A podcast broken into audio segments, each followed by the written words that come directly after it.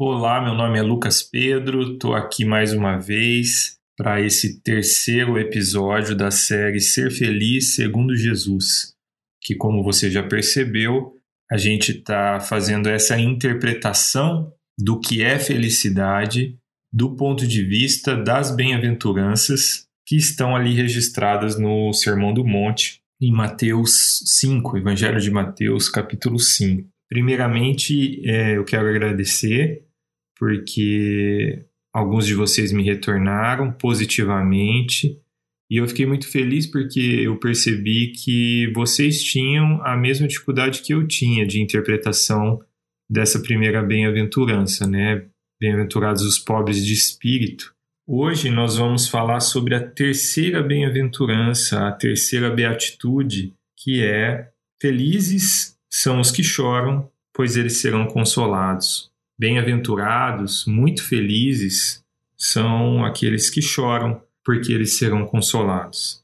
Bom, a, a, primeira interpretação, a interpretação mais simples que a gente pode fazer dessa bem-aventurança é a interpretação mais perigosa. Parece que não é perigosa, mas é muito perigosa, que é a ideia de que o sofrimento que leva ao choro é um sofrimento que nos expia, é um sofrimento que tem esse poder expiatório, esse poder de nos limpar e de nos tornar, então, merecedores do consolo de Deus. Então, voltando para aquele nosso processo de interpretação que eu apresentei na semana passada, a gente entende que as bem-aventuranças elas não são isoladas, elas estão falando de um processo de maturação da vida cristã.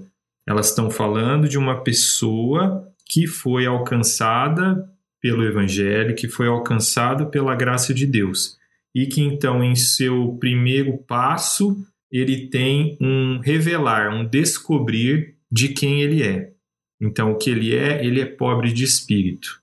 Como consequência dessa constatação, dessa nova consciência de quem ele é, e como eu falei também, não só de quem ele é, mas de qual é a situação do ser humano de pobreza de espírito, ele então ele se prostra diante de Deus, voltado para Deus, ele se prostra e o que ele faz? Ele chora. E aí então esse cristão, essa pessoa alcançada por Deus, que está consciente de sua pobreza, que está prostrada, ela chora e ela vai ser consolada por Deus. É importante a gente salientar que aqui existe uma dimensão individual e uma dimensão coletiva. Na dimensão individual, que é a primeira, a gente percebe pela atuação do Espírito Santo em nós o quanto nós somos pobres de espírito e nós choramos por isso. Nós lamentamos, nós temos essa consciência, por conta dessa consciência nós choramos. Mas não para por aí, existe uma consciência de como o coletivo também é pobre de espírito. E então nós choramos também pelo coletivo.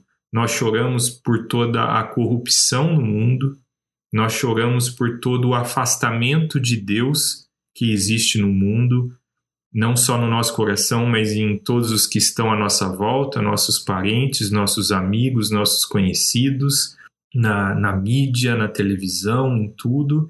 Nós percebemos esse contexto de afastamento de Deus e nós choramos. Além disso, também existe o choro pela nossa situação por conta dessa pobreza de espírito e desse afastamento de Deus. Nós sofremos. Nós sofremos individualmente, nós sofremos fisicamente, nós sofremos como mundo. Nós sofremos por nossa ignorância, nós sofremos por nosso egoísmo, nós sofremos pelas pelas limitações físicas que nós temos, pelas dificuldades de saúde que a gente tem no mundo, nós choramos e sofremos pela fome que existe no mundo, nós choramos e sofremos pelas guerras que existem no mundo, nós choramos e sofremos por pessoas que a gente sabe que nesse momento estão lutando contra doenças que a gente ainda não descobriu nenhum tipo de tratamento ou cura. Em resumo, nessa segunda bem-aventurança, Jesus ainda está falando desse despertamento, desse descortinar da nossa real situação como indivíduo e como espécie. E a consequência desse descortinar, a consequência dessa conscientização é o choro. E aqui é importante a gente falar sobre a bênção também. Qual é a bênção? A bênção é que nós seremos consolados. Importante destacar que aqui a consolação ela está no futuro. E aqui existem duas interpretações para essa para essa consolação que não está no presente, mas que está no futuro. A primeira dela é a seguinte: que Jesus ele disse essas palavras enquanto ele estava conosco aqui. E ele prometeu que assim que ele ressuscitasse, morresse e ressuscitasse, ele enviaria quem? Ele enviaria o Espírito Santo, o Consolador. Então, aqui a expressão no futuro, ela tem esse significado de que Jesus estava falando da vinda do Espírito Santo, que então é esse nosso consolador. Consolador de quem? Daqueles que foram alcançados pela graça de Deus, que têm consciência da sua pobreza e que, portanto, choram pela sua pobreza e pela pobreza de, de toda a humanidade. A segunda interpretação que a gente faz do fato do consolo estar no futuro, serão consolados, é que o consolo completo não virá aqui nessa vida, não virá aqui nesse contexto no qual a gente vive.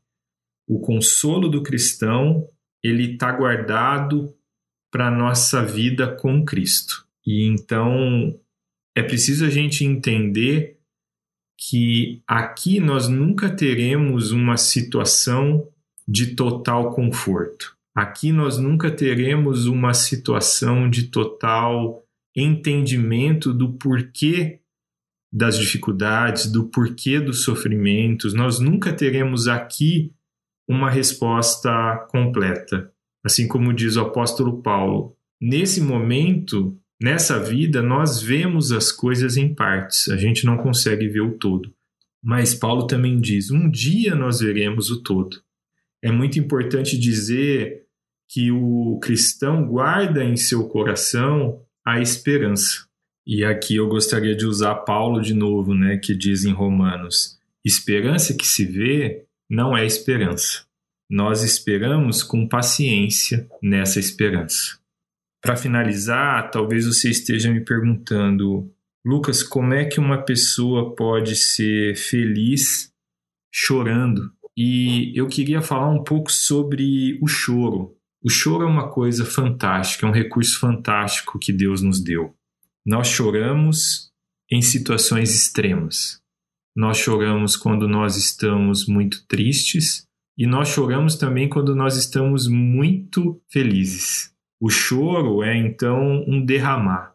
O choro é um transbordar da alma. O cristão, ele chora quando ele está muito triste, porque ele tomou consciência de quem ele é. O cristão ele chora quando ele está muito triste, quando ele tomou consciência da situação real do mundo. Isso é muito tenebroso, mas existe uma felicidade em ter a real consciência e ter o contato com a própria alma de entender que a alma está triste diante dessa situação, diante do conhecimento, diante da aceitação dessa situação de pobreza que a gente vive dentro de nós e que a gente vive no mundo com tanto erro, com tanto sofrimento, com tanta corrupção, com tanto engano.